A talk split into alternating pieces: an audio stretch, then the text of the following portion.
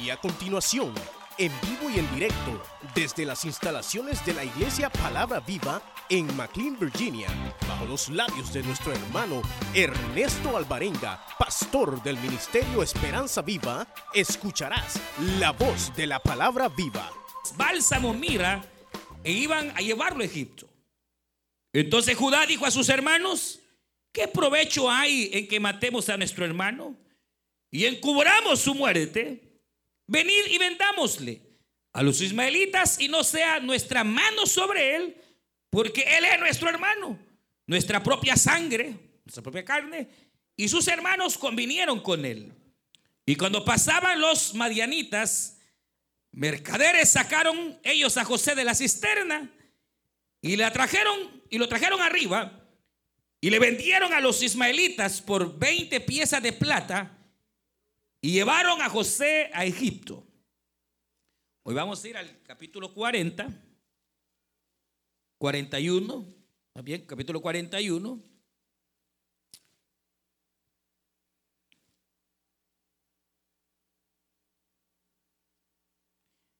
Y vamos a leer el versículo 8. Sucedió que por la mañana, verso 8, 41, 8, estaba agitado su espíritu y envió e hizo llamar a todos los magos de Egipto y a todos sus sabios y les contó Faraón sus sueños, mas no había quien los pudiese interpretar a Faraón. Entonces el jefe de los coperos habló a Faraón diciendo, me acuerdo hoy de mis faltas. Cuando Faraón se enojó contra sus siervos, nos echó a la prisión de la casa del capitán de la guarda, a mí y al jefe de los panaderos. Y él y yo tuvimos un sueño en la misma noche y cada sueño tenía su propio significado. Estaba allí con nosotros un joven hebreo, siervo del capitán de la guarda, y se lo contamos. Y él nos interpretó nuestros sueños y declaró a cada uno conforme a su sueño. Y aconteció que como él nos lo interpretó, así fue. Yo fui restablecido en mi puesto y el otro fue colgado. Entonces Faraón envió y llamó a José, verso 14, y lo sacaron apresuradamente de la cárcel y se afeitó y cambió sus vestidos y vino delante de Faraón. Amén. Vamos a dejar ahí la lectura, hermanas, hermanos, vamos a orar. Cierre sus ojos y vamos a pedir al Señor que Él nos hable en esta hora. Dígale, Señor, te alabado, te bendecido. Y ahora, Señor, quiero recibir tu palabra. Digámosle, Padre nuestro que estás en los cielos, te damos gracias. Porque tú nos permites venir delante de tu presencia. Gracias, Señor, por permitirnos alabarte y glorificar tu nombre. Y ahora que, Señor, nos disponemos a recibir tu palabra, queremos pedirte que hables a nuestra vida. Señor, usa a cada maestro de escuela bíblica, a cada maestro de jóvenes, Señor, mi vida, Padre, para poder edificar a tu pueblo por entero, niños, jóvenes, grandes, podamos ser este día edificados, Señor, en tu palabra. Padre, hemos llegado a este lugar para aprender de tu palabra, para conocer tu voluntad, Señor. Y rogamos que nos hables en esta hora y que hagas cosa grande en medio de tu pueblo. En el nombre de Jesús de Nazaret. A ti daremos siempre el honor y la gloria. Y tú lo sabes, Señor. Gracias Jesús amado. Gracias Espíritu Santo. Ponemos cada petición delante de ti, Señor. Obra, Padre. Sanando, libertando, Señor. En el nombre de Cristo. Amén, Señor. Y amén. Pueden tomar su asiento.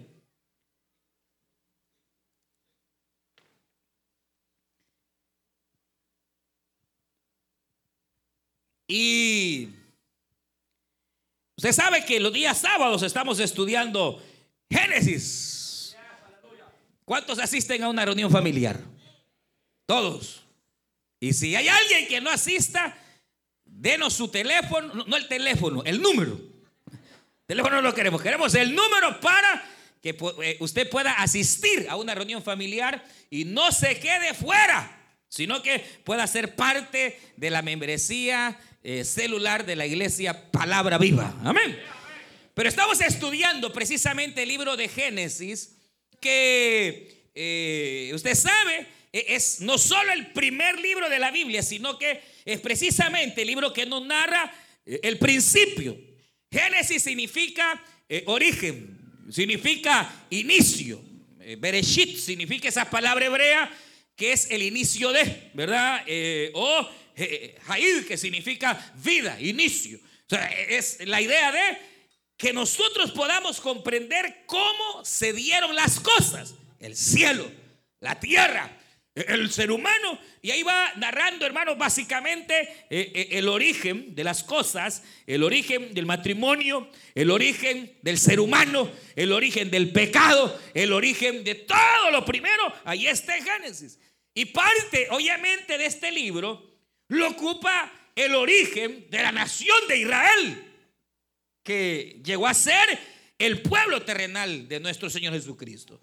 Eh, la, la cuestión es que dentro de los orígenes de Israel, dentro de los inicios de Israel, hay una, hay una familia que viene y cobra valor de tal manera que capítulos enteros de este libro van dedicados a esas familias. Eh, Abraham, te recuerde, Abraham es el primero a quien Dios los saca de la tierra de Ur. Y vamos a hablar despuesito de él. Abraham, luego viene, Abraham tiene un hijo que es Isaac. Isaac tiene un hijo que se llama Jacob y Jacob tuvo 12 hijos, dentro de los cuales aparece precisamente el personaje eh, central de la lección que hoy nosotros leemos, que es José, Abraham, Isaac, Jacob. Jacob tiene a los 12 patriarcas y una hija llamada Dina, y dentro de los 12 aparece precisamente José. Ahora, básicamente dentro de estos, digamos que José y Jacob parecerían ser los más importantes porque es a ellos a quienes se les dedica más tiempo en toda la escritura. Es decir, capítulos por completo van hacia la vida de estos personajes. Ahora, cuando uno estudia la vida de estas personas, uno se va dando cuenta que la vida de ellos, al igual que la vida de cualquier ser humano, eh, va casi como que que va, eh, ¿cómo diríamos? Eh, va en alguna manera como siendo llevada por diferentes etapas, por diferentes transiciones que tuvieron. Abraham, por ejemplo, tuvo una etapa en la cual era, él era idólatra. Él no conocía a Dios. Él era ajeno a los pactos pero viene el Señor y lo saca de la tierra de Ur y comienza una nueva etapa eh, eh, en su vida al grado que siendo incrédulo llega a ser creyente, aleluya, en el Dios verdadero. Empezó una nueva etapa. La vida de José, de igual manera, es una vida que está centrada en varias etapas.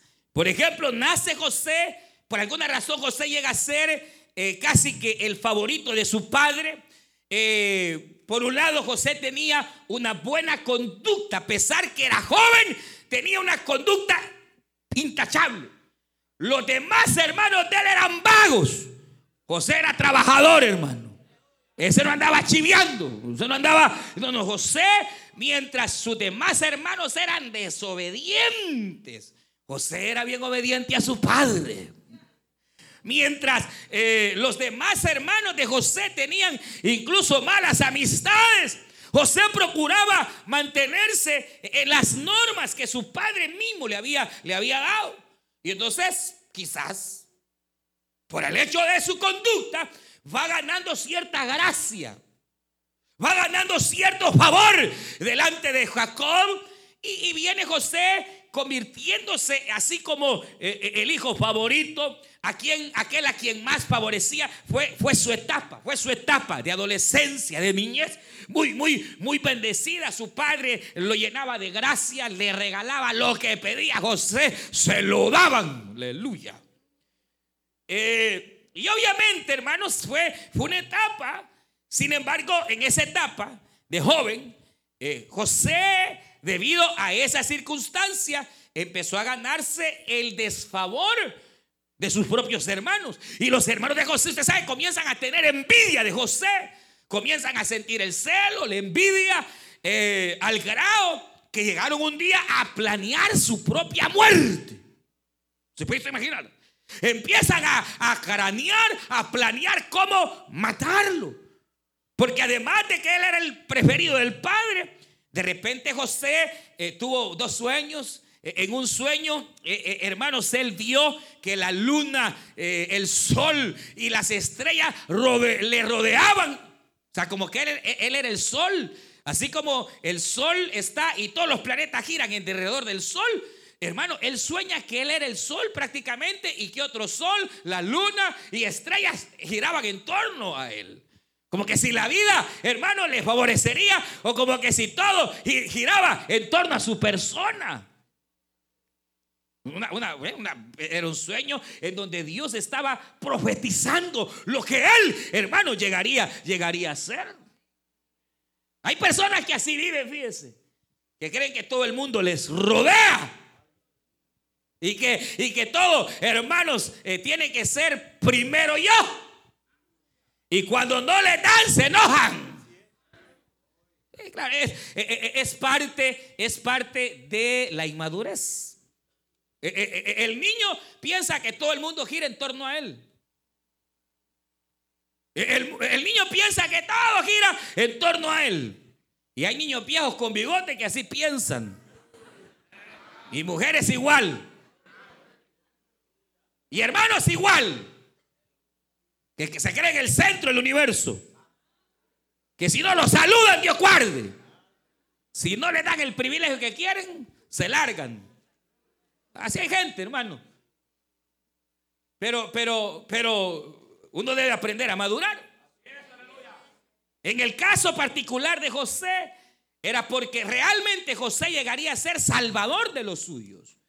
Llegaría a ser honrado por su propio padre, honrado por sus propios hermanos, honrado por su madre, pero dentro del plan perfecto de Dios para su vida.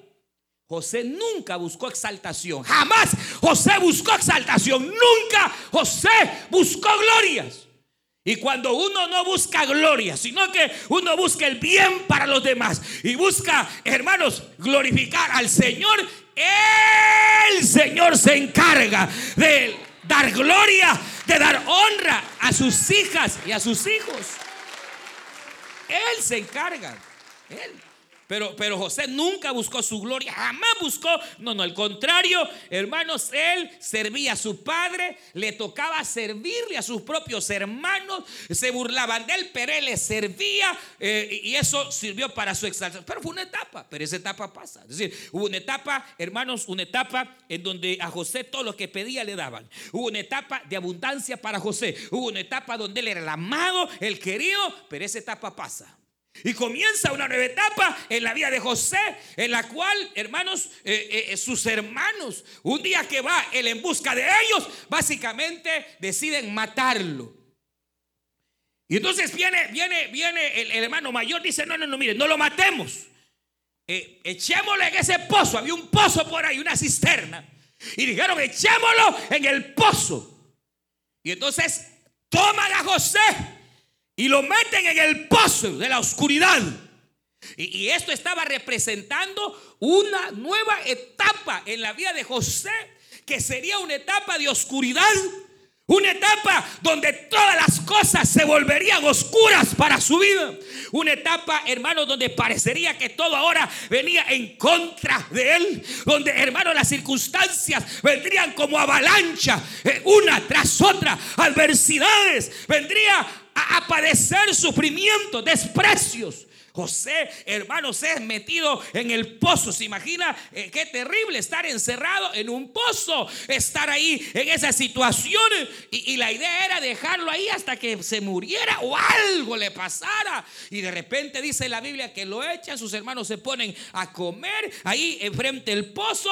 Y, mire, esto, eso es una es una figura tremenda porque realmente José es una figura exacta de nuestro Señor Jesucristo. De toda la escritura, José es la figura más, más clara de lo que es el Señor Jesucristo. ¿Por qué? Número uno, al Señor Jesús. El Señor Jesús es el amado. Dios tiene muchos hijos. He aquí nosotros somos hijos de Dios. ¿Sí o no? ¡Ah! ¿Son o no son hijos de Dios? Pero tiene su único o su hijo más amado. He aquí mi hijo, el más amado. A él oído. ¿O no? Eh, eh, eh, en oportunidad el Señor, cuando se bautizó, la voz dijo, este es mi hijo muy amado. el Señor es, el Hijo de Dios y Dios nos ama y nos ama mucho, pero no como a su Hijo. Bueno, no, igual fíjense, porque a, este, a este Hijo que el Señor tanto amó, que Dios lo ha amado con todas sus entrañas, lo dio. Lo dio a cambio suyo. Entonces nos igual, ¿verdad? O deberíamos de ser hijos amados de igual manera, pero la idea es que eh, era, era amado, era hasta, hasta ese momento, digamos, era el único hijo. Después de la redención vendrían muchos hijos. No sé si me explico. ¿ah? Jesucristo era el unigénito, el único amado. Pero después de él, al venir a la muerte, y resucitar, Él abrió puerta para que todo aquel que en Él cree no se pierda, tenga vida eterna. Y aquí a los suyos vino, los suyos no le recibieron, pero todo aquel que le recibe es hecho hijo de Dios. Para que Él no solo sea unigénito, sino sea el primero de muchos. Él nos abrió la puerta para que hoy muchos seamos hijos de Dios. Pero era uno. Pero ese hijo único, muy amado, viene a la tierra y viene y nace como judío. Bien puede haber nacido como salvadoreño, guatemalteco, pero nace judío, hebreo. Y sus hermanos lo desprecian, lo venden, lo traicionan, lo mandan a la cruz del Calvario. Y estando en la cruz del Calvario, los soldados se echaron abajo de la cruz y empezaron a hacer suertes.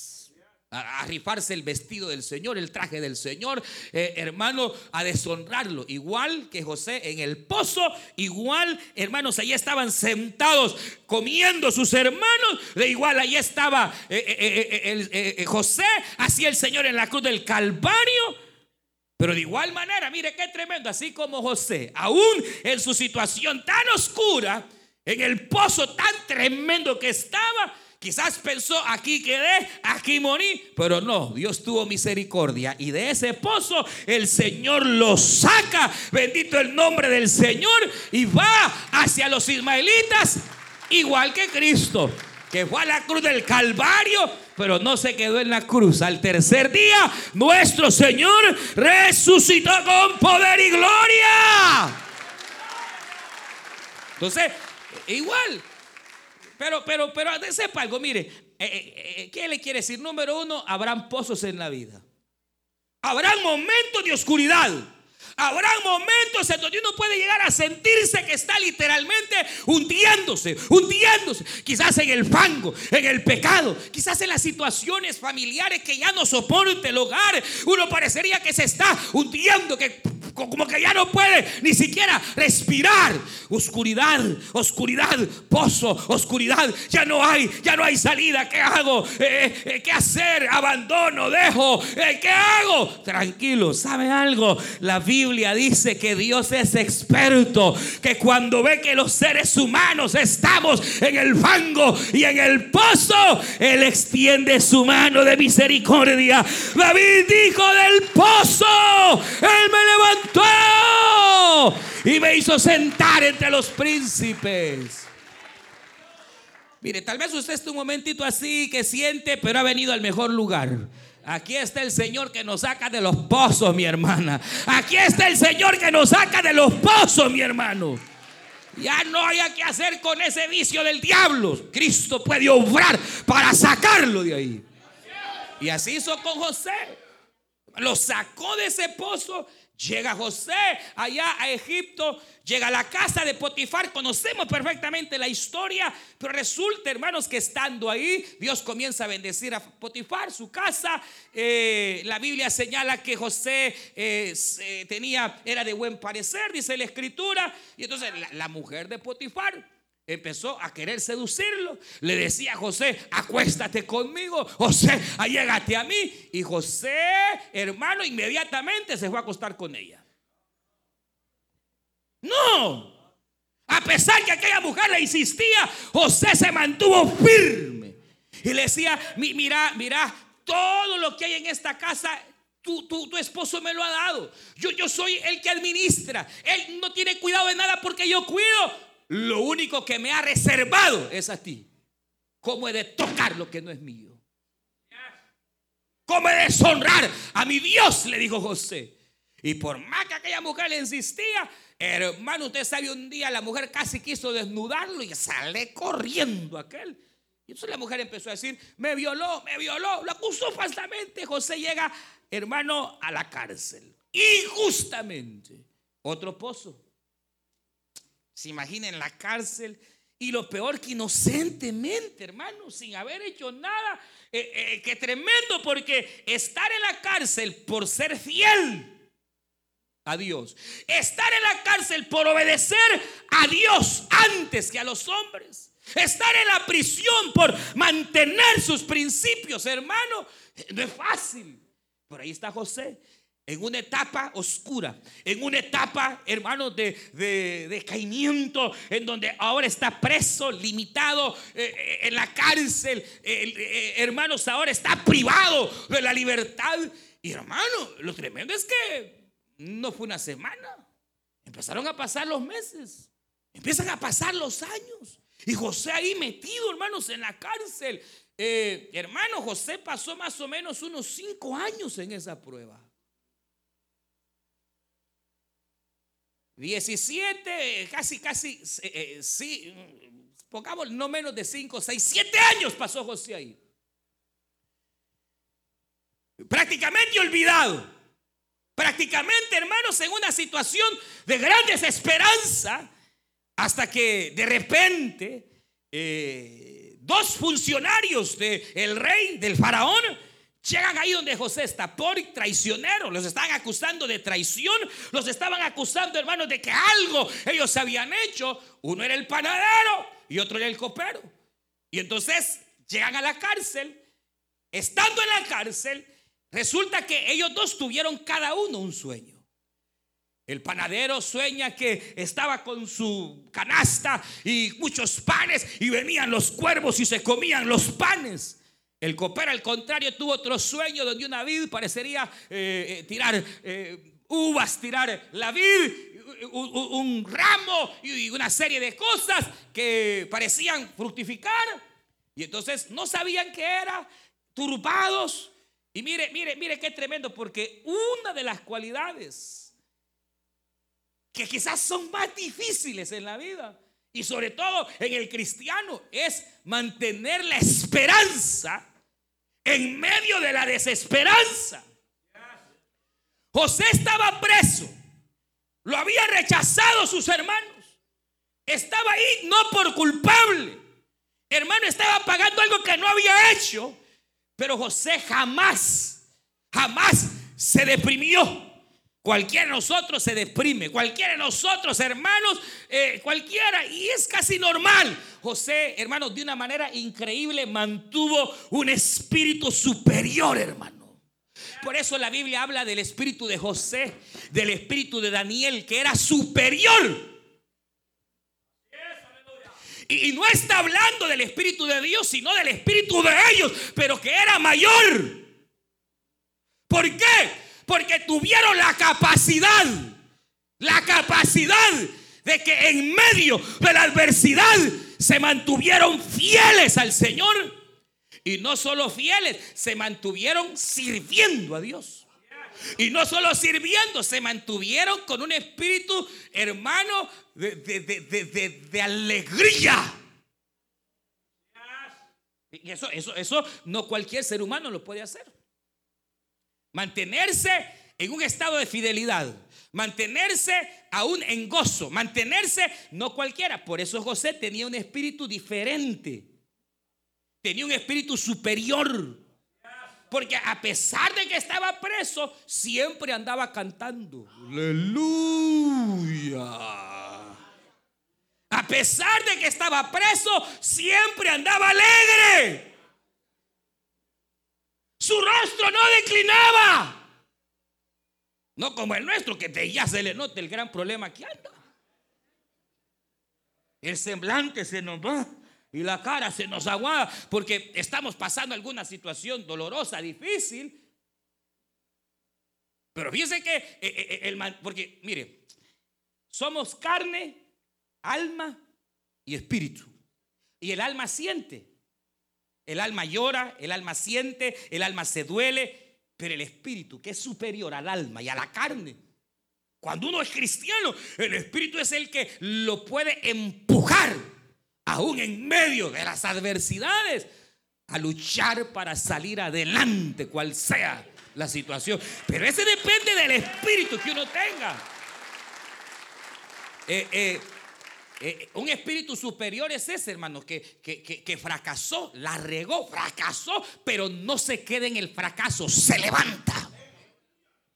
Hermano, cometió un error, alguna situación, pero no se queda postrado, se vuelve a levantar y lo vuelve a intentar. Y aunque fracasa, otra vez intenta. Y aunque fracase, vuelve y toca. Y aunque se le cierra, vuelve a tocar. Y aunque se le cerró, vuelve a tocar. La mayoría se nos cierra y ahí ya no intentamos más. Le dijeron no y hasta ahí. Así somos la mayoría. Los que tienen un espíritu superior lo vuelven a intentar y vuelven a tocar y, en contra de cualquier adversidad, ahí van.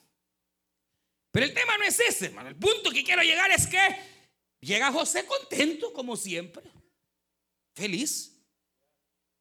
Y le va viendo la cara, a esa cara que usted trae hoy, así lo vio José y le dice, varones, ¿qué les pasa?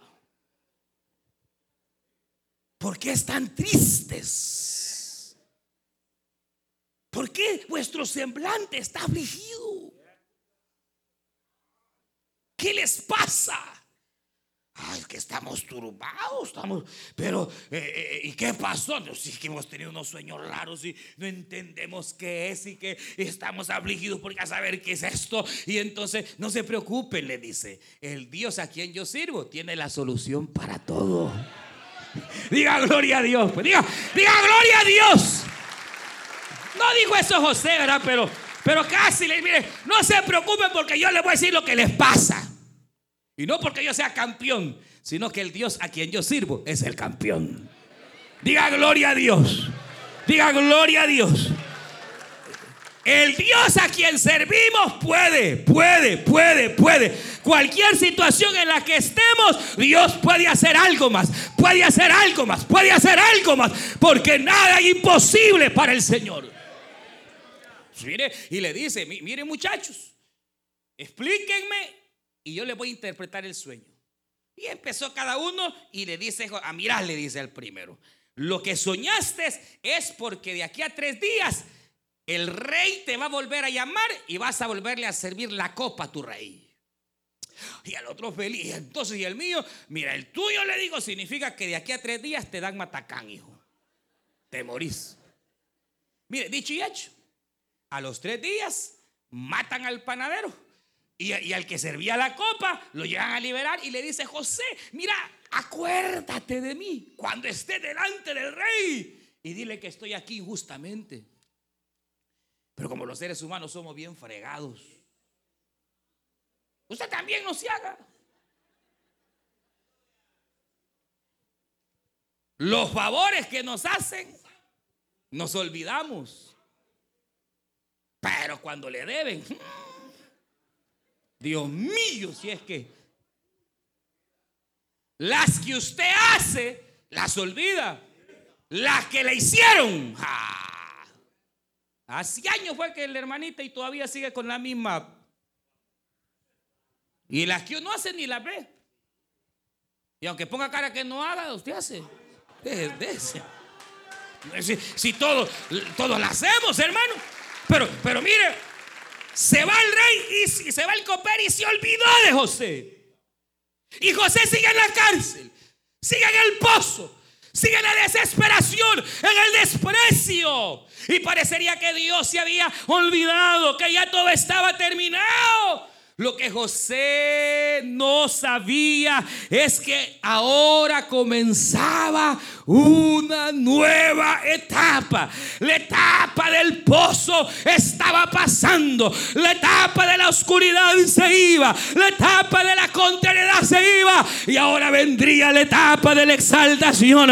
Ahora vendría la etapa de la victoria. Ahora vendría una nueva etapa para la vida de José. ¿Y qué es lo que resulta, hermano? Que como aquel copero se olvidó, Dios envió un sueño al rey y soñó que siete vacas gordas estaban ahí comiendo en el Nilo y que de repente salían siete vacas así flacas y se comían a las gordas y soñó y rey turbado y mandó a llamar a sus magos y nadie adivinaba qué era. Y entonces el copero se acordó.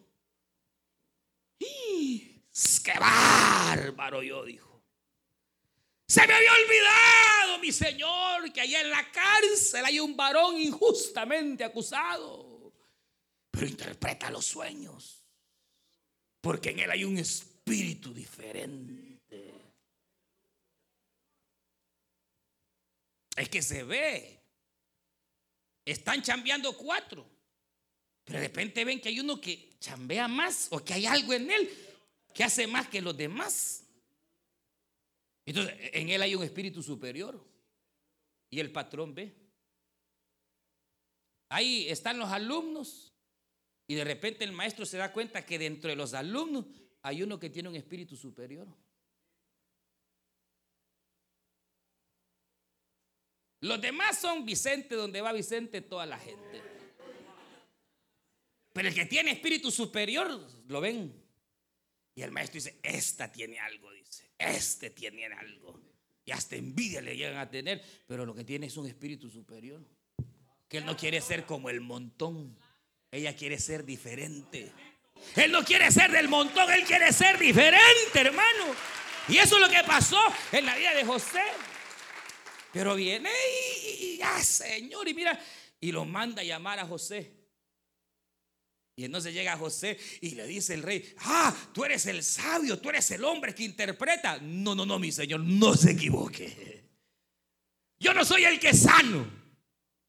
Yo no soy el que salvo a nadie. Yo no soy el que el que adivino sueños. No, no, no, no, no, no, yo no soy. Pero le sirvo a un Dios que sí sana, que salva, que restaura, que levanta, que conoce todos los misterios su nombre. Mi Señor, ese médico le dice que se va a morir, pero mi Dios le dice a usted que usted va a vivir.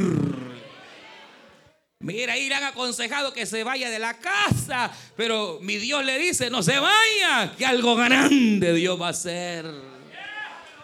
Mire, mi Señor, yo no puedo, pero el Dios que tengo sí puede interpretar sus sueños. ¿Y qué pasó? Bueno, y, es que yo soñé esto y esto y esto y esto, y di un solo José, va, va, va, va, Le interpretó el gran sueño. Y cabal, como José dijo, así fue, hermano. Le dijo, mire, vienen siete años de abundancia, vienen siete años, y aproveche, porque el Señor me ha mostrado que estamos en las siete vacas gordas ahorita. Cuando estaba en lo que viene el 2018, vienen vacas cortas. Y aprovechen el nombre del Señor. Aprovechen, pues. Pero después vienen eh, eh, siete placas. Y yo no siento que son siete, ¿no? No sé cuánto es, pero ahorita hay un periodo de abundancia, pero que es burbuja. Y después va a venir escasez. Así que el que es sabio como la hormiga va a aprovechar. De lo que usted recibe, dele a Dios primero. Paréntesis. Honre a Dios con los bienes suyos. Honre al Señor con lo mejor que usted tiene y el Señor lo va a honrar a usted. Y ahorre. Porque de que le viene, viene una buena, ya va a ver. En el nombre del Señor viene una buena época. No vea otra cosa, no vea otra cosa. Sepa que el Señor, eh, así como aquí. Vienen siete años de pura vaca corda, así va a haber cosechito, pero después vienen siete años de escasez y en donde no, no va a haber agua y va a haber una escasez en toda la tierra y será terrible. ¿Y qué hago? Le dijo Faraón. Ah, mire, usted debería prepararse un hombre que administre, que le prepare, que haga graneros, que haga aquí, que haya. Y el hombre quedó con la boca abierta y dijo: ¿Quién otro sino tú? Hermano, ¿se puede imaginar José? José, José es sacado de la cárcel y ahora está en una posición en la cual el Señor lo va a honrar lo pone como un funcionario importante, segundo después de Faraón. Eh, Faraón le entrega básicamente el reino. Y ahora que él ahora, no solo eso, hermano, tanto que había soñado José en casarse y no le salía ni uno. Y le dan una princesa de Egipto, hermano. Y mire cómo era que, como él tenía un espíritu superior se casa con una muchacha pagana. Pero ¿sabe qué pasó? En ningún momento en la Biblia señala que José dejó de adorar al Señor. ¿Qué pasó? Lo más seguro es que la convirtió. No como Salomón, que Salomón se casó con un montón de mujeres y eran paganas y lo terminaron paganizando. Pero José, como tenía espíritu superior, no se hizo mundano, a los mundanos los hacía cristianos.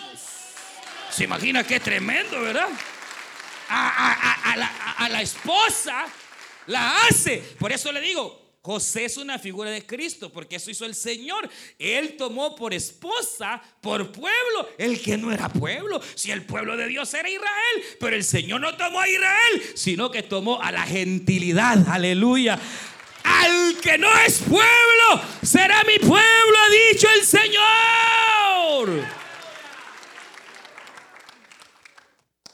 Y, se casa, Dios le da hijos, le da una familia. Hermano, una etapa gloriosa para la vida de José.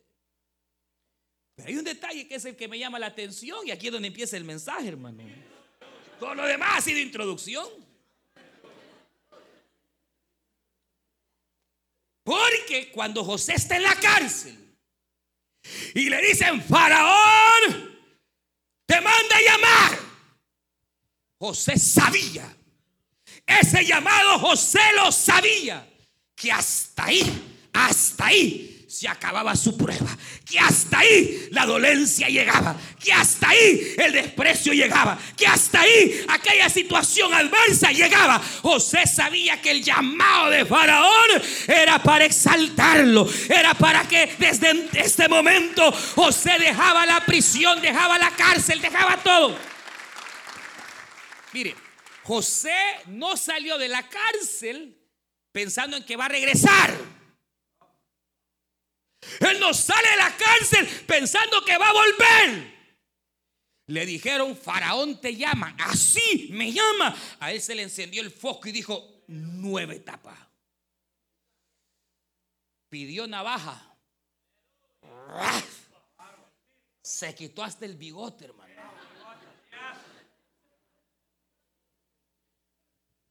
Se quitó la barba, se quita el bigote, se baña, se quitó sus ropas. Y se puso ropa nueva. Hermano, José sabía que venía una nueva etapa. Pero para poder recibir la nueva etapa, hay que cortarse la barba.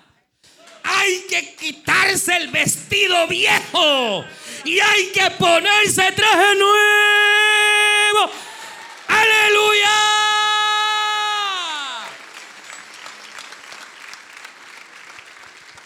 No se puede poner vino nuevo en odres viejos. Cristo dijo, el odre era un cántaro de cuero que cuando se hacía viejo se endurecía. Y si ahí echaban vino nuevo, el odre se reventaba. ¿Y de qué servía el vino nuevo? En un odre viejo se perdía el vino. Entonces, cuando iban a echar vino nuevo, traían un odre nuevo, nuevito, para que el cuero se estirara con el odre y el vino no perdiera su sabor. Hermano, Dios trae cosas nuevas, pero no las depositará en cueros viejos. No lo va a depositar. No lo va a depositar. 18 es nueva vida. 18 es reinicio. 18 es inicio. Pero Dios no va a comenzar cosas si usted sigue con la misma mentalidad. No va a hacer nada el Señor si usted sigue con la misma corbata vieja.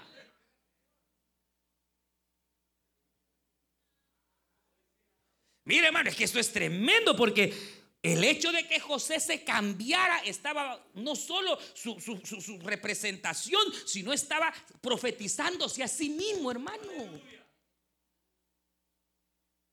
Eh, fíjese que esto es una locura, pero se la voy a contar. Cuando yo leí esto, yo por primera vez entendí por qué antes. Bueno, yo no sé si la gente lo hará por eso, pero, pero yo siempre preguntaba por qué los 31 la gente va a buscar ropa nueva.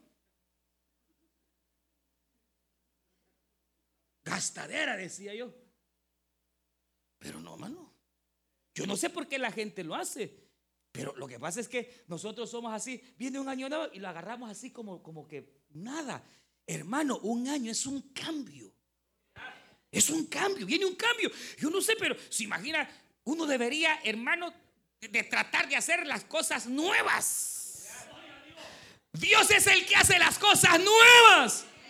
Y no lo estoy mandando a comprar nada, solo son una locura, ¿no? Que, que, solo una locura. Pero fíjense que yo, yo, yo, yo, yo no casi, a mí mi esposa es la que me viste, yo no me ando a comprar nada. Pero dije, si Dios me da vida, este próximo 31 se me a comprar algo, dije yo. No, de verdad le digo, no recibo el año con la ropa vieja. No lo recibo con la ropa misma. No lo recibo. Y aunque parezca loco, yo no recibo el año con la misma ropa. Porque quiero algo nuevo. Cada año quiero algo nuevo. La Biblia dice, he aquí, yo soy Jehová. Yo hago las cosas nuevas. Todas las cosas son hechas nuevas. Dios es el Dios que hace las cosas nuevas, hermano. Nos hace nuevas criaturas puede abrirnos nuevos caminos donde no hay. Hermano, cuando yo pensaba en esto, realmente uno, uno a veces es tremendo. Para empezar, uno, uno agarra mucho las cosas viejas, hermano.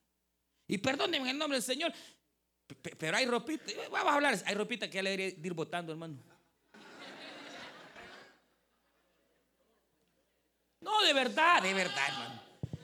hermano, por favor, hombre.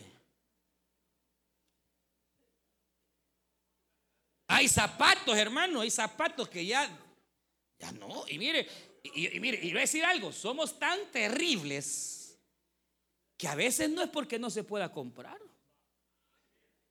A veces pues no se puede. Pero usted está aquí en un país donde, hermano, sí. Hay lugares donde, ¿qué puede valer un par de zapatos? 10, 15 pesos, hermano. O más, a saber, pero pero la cosa es esta, que a veces, a veces hay gente, hermano, que, que pudiendo, hermano, pudiendo, ahí andan con las mismas cosas viejas, hermano.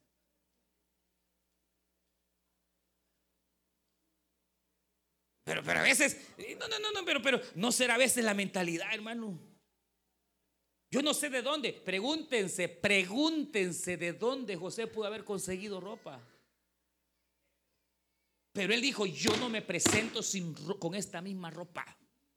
Yo me la cambio. Porque viene cambio para mi vida, dijo José. Él sabía que la prueba había pasado, la circunstancia había pasado y que ahora venía algo nuevo para él. Dios estaba trabajando. Eh, eh, vino, vino y se rasura, se rasura. Él se rasuró la barba.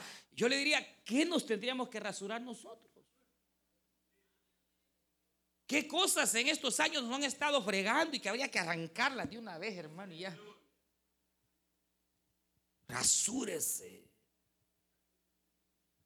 El cambio de ropa significa un cambio de actitud. Y no solo digamos la ropa, no, digamos que esto que he hablado es pura eh, cuestión. Ah, pero, pero el cambio de ropa, lo que he hablado en cuanto a la ropa, lo demás no, pero cambio la ropa. Pero hermano, el cambio de ropa implica cambio de actitud, hermano. ¿Cómo Dios va a abrir la puerta si usted sigue con la misma actitud pésima? ¿Cómo Dios va a darte algo nuevo? ¿Cómo te va a abrir una puerta nueva si sigue con la misma actitud, hermano? Si es un aragán todavía. Si siempre está esperando que otro sea el que haga. Sentado te no quiere privilegios. ¿Cómo, hermano? ¿Cómo? Mire, ¿cómo? ¿Cómo? Mire, mire, es, difícil, es difícil. Para, mire, para, para. Aquí quiero, mire, Para lograr, para lograr que, algo nuevo venga, para lograr, hay, hay que cambiar. Pero, pero aquí hay dos cosas. José dejó su ropa vieja. Y hay cosas que Dios no lo va a hacer hasta que dejes, hasta que separes. Si usted es curiosa y curioso, cada vez que Dios llamaba a un personaje para hacer algo, siempre era deja. Para que Dios haga algo nuevo, hay algo que lo está evitando que venga la bendición y eso es lo que hay que dejar. Abraham, te quiero bendecir, te voy a engrandecer, pero tienes que dejar a tu tierra, a tu parentela, esas amigotas, esos amigotes. Y Abraham tuvo que renunciar a su parentela. ¿Quieren otra? Moisés. Mira, Moisésito, te veo muy cómodo. Yo te voy a bendecir, pero esas chirilicas te están poniendo loco. Ya no eres el mismo, Moisés. No has entendido lo que es la verdadera bendición, Moisés. Pues Moisés con la barbilla caminaba como era príncipe tenía plata y andaba en carro del año, hermano. Y entonces vino una etapa para Moisés y tenía que dejar Egipto. Y Moisés dejó Egipto, hermano, y se va huyendo. Ahora ya no es nadie. Ahora es el criado de, su suegro. Ahora él vive haciendo oveja. Es un don nadie. Y esos son a los que Dios busca. No los que se creen. No los que, hermanos, se inflan. No. A los humildes. Allá está Moisés, después de 40 años, sirviéndole al suegro. Cuando hoy sí estás preparado, le dijo. Y Dios lo llamó. Aquí estoy, Señor. Sí, pero tienes que dejar. ¿El qué? Los zapatos que andas. Quita las sandalias. Porque el lugar donde estás es santo. Y los zapatos es lo que usted camina. Le está diciendo, cambia la manera de caminar. La senda que está llevando Moisés no es la que yo quiero. Así que quítate. ¿A cuánto les tendría que decir hoy el Señor? Quítate esos zapatos, quítate esos zapatos. Ese camino porque el que andas no es el que yo quiero. Deja, deja, deja. Y Moisés dejó. Y, hermano, todo el que Dios llamó dejó. Allá estaba Eliseo arando su bueyes y allá andaba. Y pasó Elías y le tiró el manto. Sígueme. Pero y las vacas, déjalas. Y ese sí fue listo, mire hermano. Ese sí que no la pensó, agarró la vaca, la yunta de bueyes, agarró, eh, hermanos, el molino y lo quemó todo, hermano.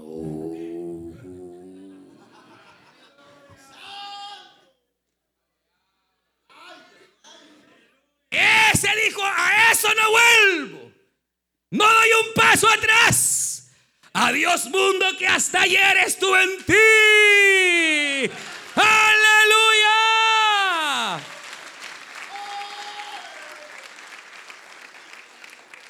Sí. Queremos algo no, pero cuántas hermanas, mire, son tan sinvergüenzas algunas mujeres que todavía guardan fotos de otros maridos que tuvieron. Es desgracia. Perdóneme.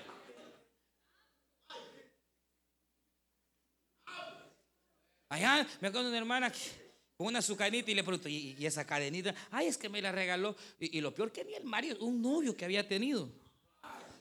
¿Se imagina? Lo viejo nos impide tomar lo nuevo. Si yo no cambio de actitud, si yo no cambio mi manera de pensar, yo no voy a recibir. Va a pasar el 2018. Igual, hermano. Se va el año igualito. Viene la bendición y otro la va a ver. Porque no estoy dejando. No estoy separando. Y hay cosas que para que la bendición venga hay que separarse. Hay que dejar. Hay que quitarse.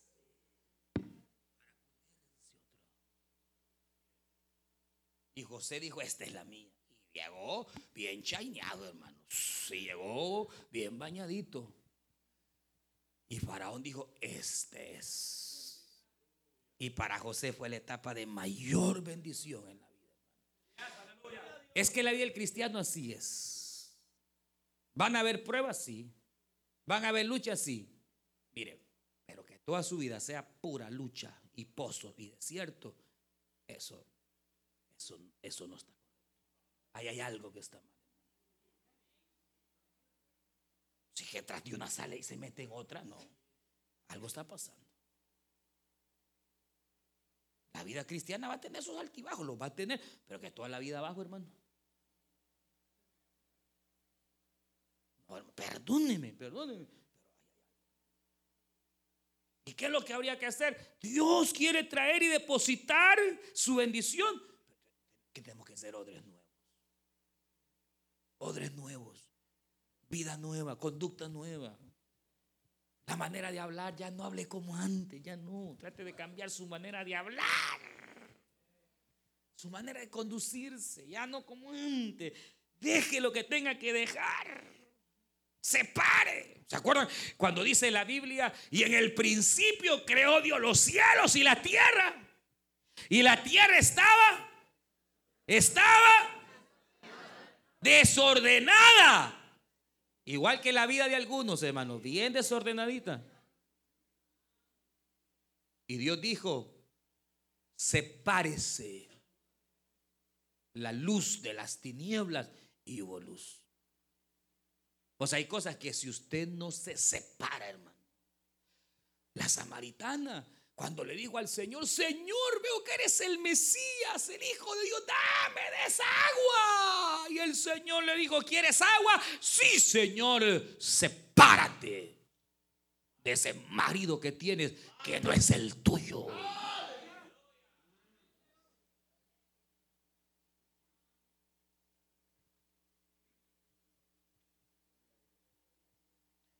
Mire, así, así, así. Hay cosas que Dios no va a hacer hasta que usted se pare, hermano. Y separe aquellas cosas que sabe que usted lo están perjudicando. Hasta que no cierre esa paginita. Hasta que no le dé clic y borre ese Facebook y esa cosa que Dios no va a hacer nada nuevo. Eso de viejo.